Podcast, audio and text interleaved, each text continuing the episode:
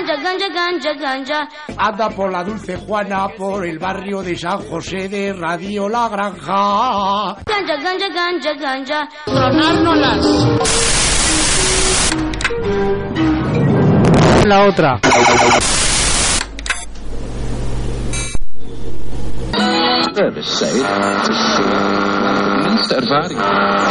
¡Exprésate! Recibido, recibido. ¡Es casi un deber! En el 102.1 y en iVoox.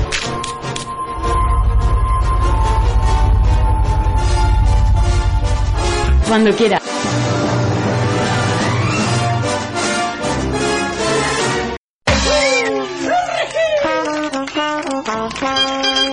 Sintonízanos ahora. Recuerda, es justo el momento. Por la libre expresión del colectivo canábico. Y canto esto para que me escuche y se cuenta. La otra asociación. Que se os oye, sí. Oído cocina.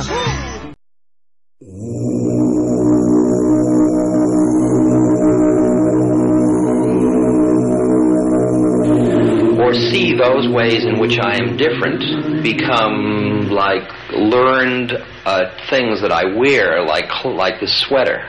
For example, PhD. What does that mean? All right, it means I got a certain kind of education, acquired a certain degree for being more educated than one tenth of one percent of the world's population, something like that. All right, and that assures me of something or other in society. All right. In fact, it's a garb I wear. If I had the gown and the cap, you know, that would be the, the external symbol of that same thing. Right? Now, that gown is a psychological gown I wear, just like Richard Alpert is a gown I wear. You know, it's an identity that I've taken on. I wasn't born Richard Alpert. I was just born as a human being. And then I learned this whole business of who I am and whether I'm good or bad or achieving or not. All that's learned along the way. And uh, you see all those learned things separate. So you start to have this dissociative experience of where all that you become is awareness, is a point of awareness. That's all that's left. I remember the first time this happened to me, as professor went and middle class boy went and pilot went and all of my games were like going off into the distance. I got this terrible panic because indeed I was going to cease to exist. And I got the panic, which is the panic that precedes the psychological death, because indeed Richard Alpert was dying at that point. And the panic was, no, stop, stop, I've got to hold on to something so I'll know who I am. And Timothy, the wise old Timothy, always says things like, trust your nervous system. Un hombre que ha dedicado su vida a esta experiencia es Ram Das. Originalmente profesor de Harvard, llamado Dr. Richard Alpert. Especialmente después de asociarse con el Dr. Timothy Leary y Aldous Huxley y haber realizado una seria investigación sobre las sustancias alucinógenas.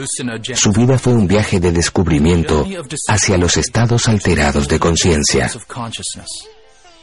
De joven, sus encuentros con seres iluminados de la India cambiaron radicalmente su vida. Estas personas iluminadas habían logrado, a través de la meditación, unir sus conciencias individuales con todo el campo de la conciencia. Vivían en niveles de experiencia distintos a los de la persona común. Tenían poderes y conocimiento de los reinos más elevados y vivían en estados que los llenaban de un éxtasis que superaba todo aquello que la vida normal pudiera ofrecer. Yo era psicólogo. Hice mi doctorado en la Universidad de Stanford, en la que fui profesor. Luego lo fui en la Universidad de Harvard durante varios años. En los 60 me interesé por los químicos que alteran la mente, que cambian la forma en que uno piensa. Ya que era un estudioso de la mente, me interesaba mucho saber cómo era que la química de la mente afectaba la forma en que uno piensa y ve al mundo. Por lo tanto, comencé, comencé a experimentar yo mismo con algunas de esas plantas antiguas que habían sido usadas por los curanderos y por los profetas en varias tradiciones religiosas a través del tiempo. Las probé para ver qué podía aprender acerca de mi propia mente. ¿Usó químicos de origen vegetal? Sí, de hecho eran llamadas teonacatl o la carne de los dioses.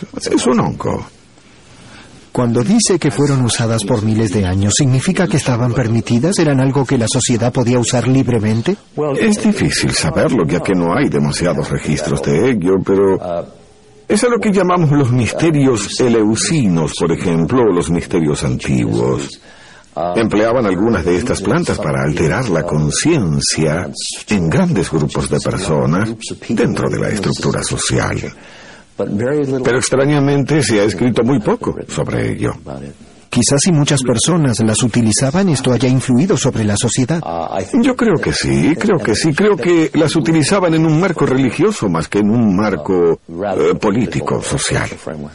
¿Qué sucedió luego de eso? ¿Usted eh, Trabajé con estos químicos unos seis años y luego comencé a darme cuenta de que, si bien eran técnicas eh, muy eficaces, sí, no me permitían integrar las experiencias que yo estaba teniendo con mi proceso normal de vida. Y sentí que tenía mucho más por aprender.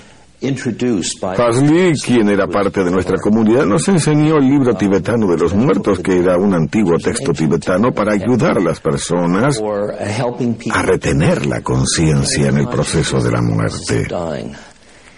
Y eso me llevó a... Una vez que tuve todas estas experiencias internas, los modelos psicológicos occidentales que yo enseñaba en Harvard ya no explicaban qué eran mis propias experiencias internas. ¿Qué clase de experiencias internas tuvo? Tenía experiencias en las que la mente conceptual estaba siendo anulada probablemente en la sinapsis, de un modo que me permitía ver al universo con inocencia y frescura. Es decir, cuando yo lo miro digo, hombre, porque tengo un concepto de hombre y estoy tomando pequeñas sombras, luces, marcos y las coloco en una persona. Todo esto lo hago con la mente. No tengo idea de lo que pueda haber allí afuera.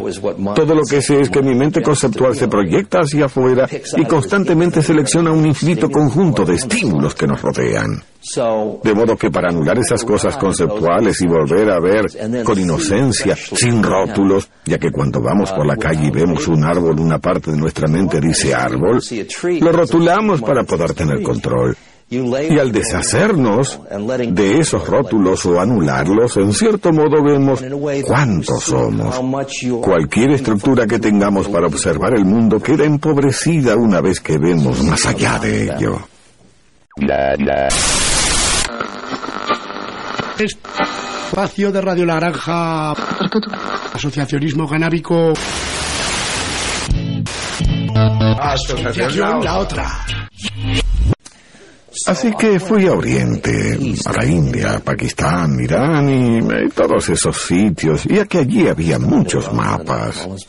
Eran mapas muy antiguos, libros, el Mahabharata, cosas por el estilo, el Bhagavad Gita en la India, eran libros en los que se describían estos estados internos de un modo en que la psicología occidental no lo hacía. ¿En estos escritos antiguos describían las mismas experiencias que estaba teniendo usted? Oh, sí, eran extraordinarios. Una vez, días después de haber tenido una sesión con los hongos, estuve con Aldous leyendo el libro tibetano de los muertos. Y recuerdo haber leído un pasaje que describía la experiencia que yo había tenido dos noches atrás, a la cual en ese momento yo había catalogado como inefable o indescriptible, ya que mi mente conceptual de Occidente no había organizado al universo como para lograr explicar esas cosas. Y ese texto de 2500 años de antigüedad describía perfectamente lo que yo había experimentado dos noches antes. Vaya. Vaya, es increíble estas experiencias que tuvo. ¿Fueron únicamente utilizando los hongos? Um, ¿O también usó otros químicos? Ah, utilicé toda clase de lo que llamamos psicodélicos o químicos que alteran la mente. Había peyote, que era usado por los indios americanos. Sí, también el llamado mezcalina. Había algunas LSD-25, a toda clase de letras, DMT, ayahuasca, ibogaine, yaje. En ese momento yo estaba interesado en... Intentábamos articular la forma en que el marco de la mente y el marco del ambiente, sumados a la naturaleza del químico, interactuaban entre sí para brindar diferentes clases de experiencias. Intentábamos trazar un mapa del terreno. ¿Tuvieron éxito?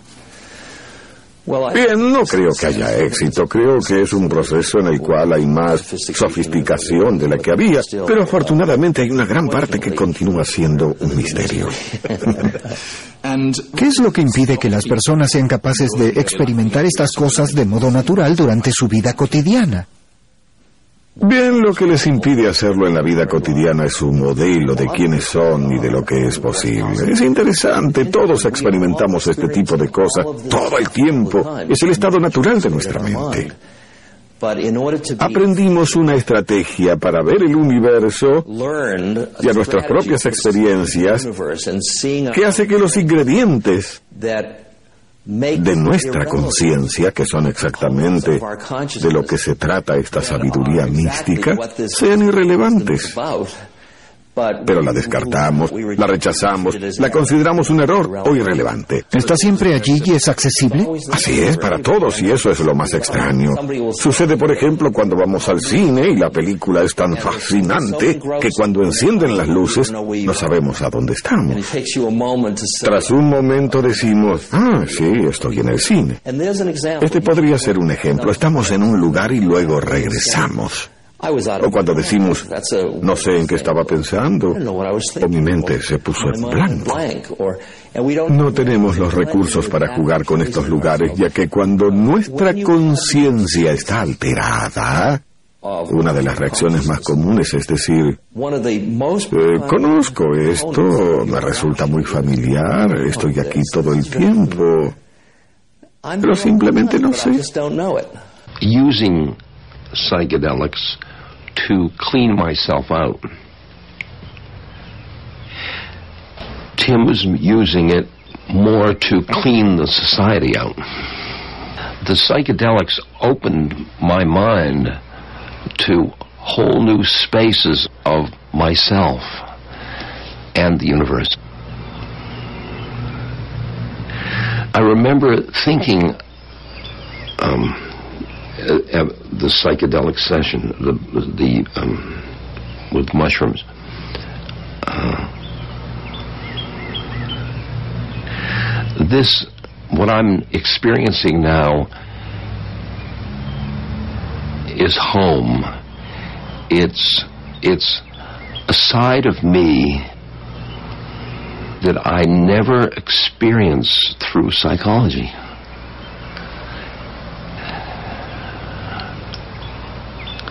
It's like a new level of my my being. That's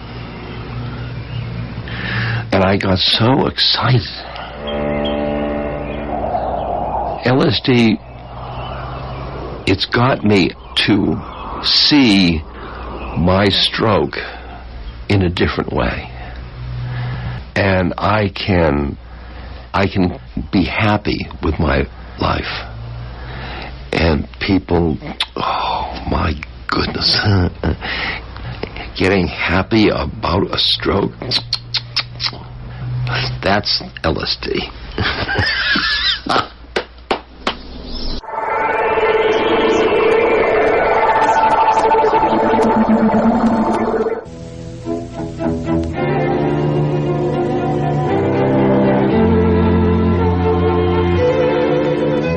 Dr. Timothy Leary, once a clinical psychologist and Harvard professor, now, by his own description, a visionary prophet.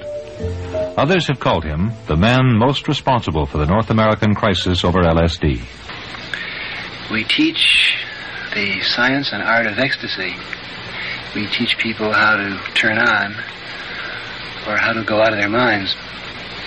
By turn on, we mean um, tune in, to get beyond your routine uh, ways of thinking and acting and experiencing. And uh, we often say that uh, we're teaching people how to use their head. The uh, point is that in order to use your head, you have to go out of your mind. You have to go out of all of the uh, static, symbolic ways in which you think, experience. Most of us, most of the time, see the world through a very small uh, set of filters. You use perhaps one millionth of the potential energy and wisdom that's inside your head. So then people say, no matter what they say about LSD, we always translate it into using your head. So if they say LSD is dangerous, they say, ah, your consciousness is dangerous. You're not saying LSD cannot be misused, though. Sure. Well, of course, it's a form of energy and it releases energy. And any form of energy which uh, man has discovered can be used for um, uh, ill or for good. It can be used to gain power, control over other people, or it can be used to uh, help people develop and grow.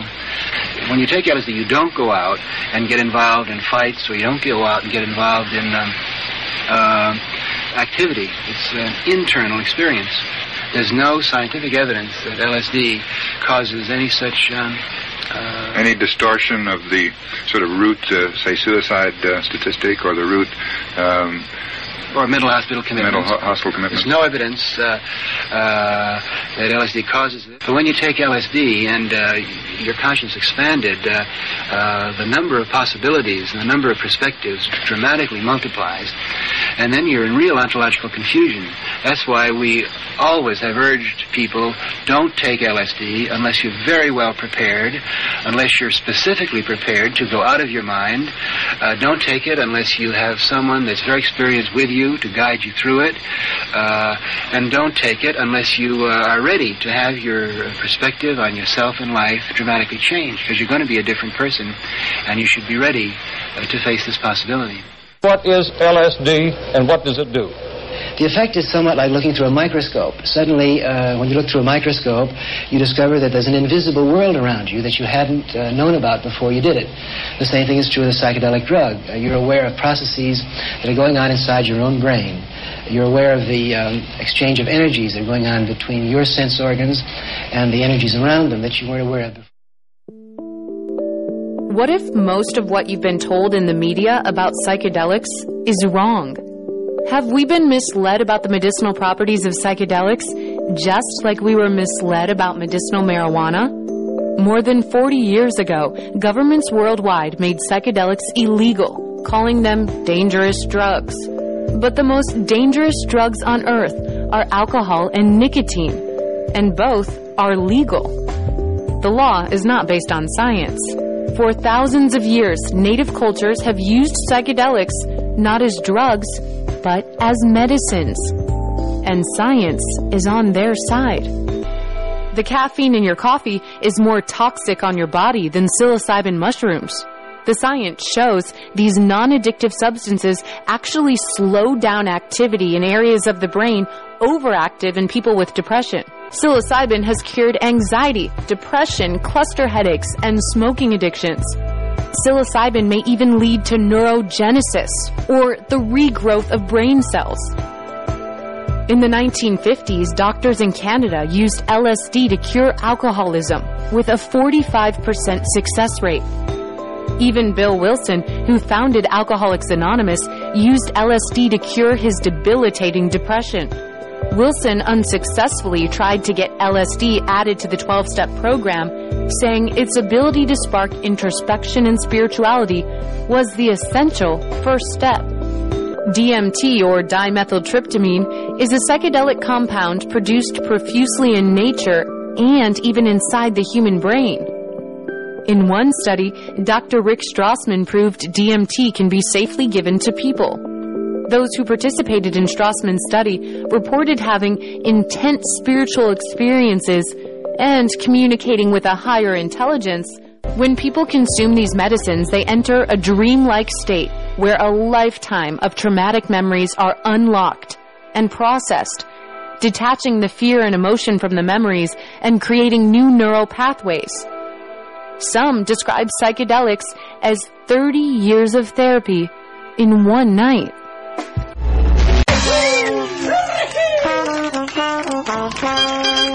Sintonízanos ahora. Recuerda, es justo el momento. Por la libre expresión del colectivo canábico. Y canto esto para que me escuche y se dé cuenta. La otra asociación. Que se os oye, sí. Oído cocina.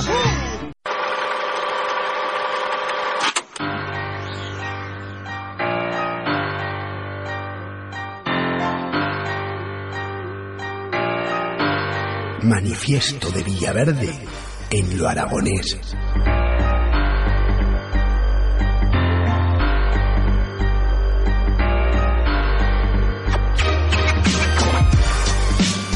En una sociedad cuya realidad ye alteramente centralizada, informatizada, a los medios privados y públicos de comunicación son poder y son a los servicio do poder. As radios libres surten devant da necesidad e o dereito de toda persona individual ou colectiva a expresar libremente os suyos parixers e criticar e ofrir alternativas en tot iso que l'afecta directa e indirectamente. As radios libres nos caracterizamos per un carácter no profesional, replicando que a comunicación no vía de estar un medio de lucro. Un funcionamiento autogestionado, alaxetato en a prensa, da decisións de traza directa per tots aquells que participan activamente en a vida da radio.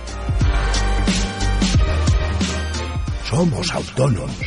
A Radio Libres establixe a la margen de toda cola de premidura política o económica que pueda o quiera alticamar en o suyo profeito o mem sachea espardir y esclateramente refusamos cualquier tipo de publicidad, directa o indirecta.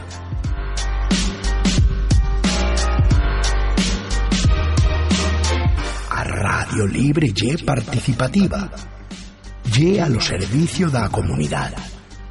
Ans integra potenciando a chunificación dos conceptos, emisor, recullidor.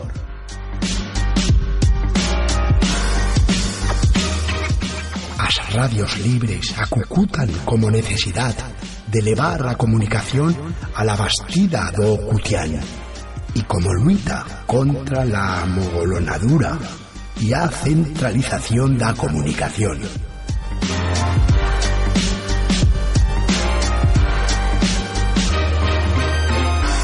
Zagueramente nos definimos como radios libres de tot compromís que no sia o desenmentar a realidad a tutiplén y os parixers sin amugación. As radios libres pretendemos potenciar toda una práctica de comunicación alacetada en un enfrontinamiento radical contra tot tipo de relación social de dominación. Y por lo tanto, espolonamos per una traza de vida alternativa a la actual.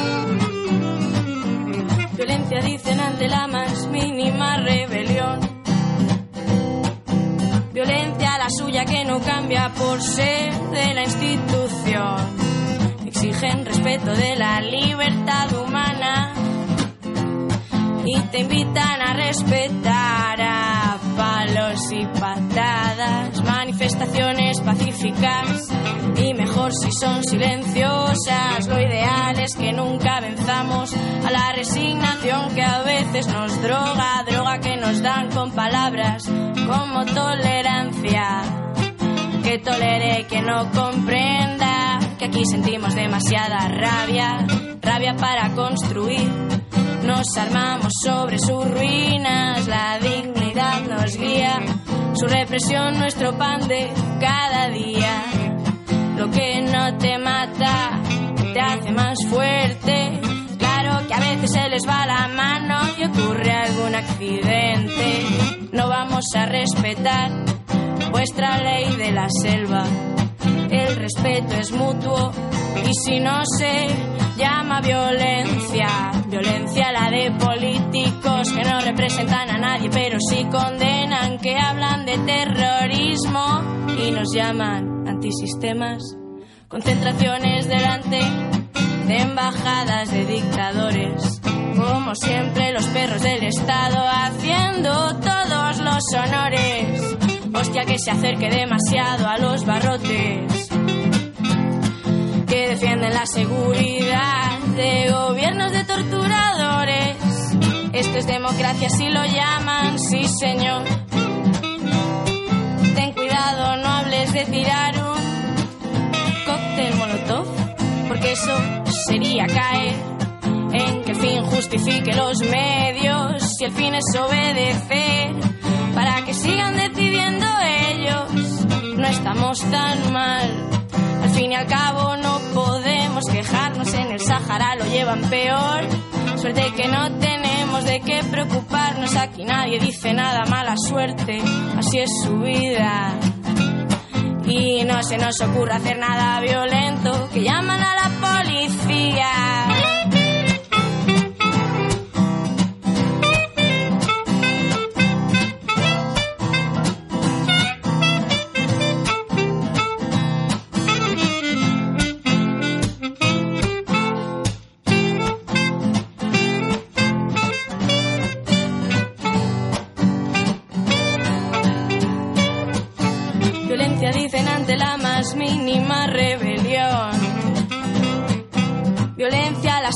No cambia por ser de la institución. Exigen respeto de la dignidad de cada persona. Y son ellos los que la pisan con cada nueva reforma. Violencia llaman a expropiar una propiedad privada que al fin y al cabo es un derecho de toda persona ilustrada. Quien quiere algo que pague aunque se tenga que hipotecar. Y diez vidas trabajando, no den sueños para pagar. ¿Pagar a quién? Porque resulta que siempre son los mismos a los que se debe respeto y de pronto parece que aquí hay una guerra y no es ningún invento nuestro. La única salida es crear un cambio radical. Así que basta de delegar nuestra vida en un futuro incierto.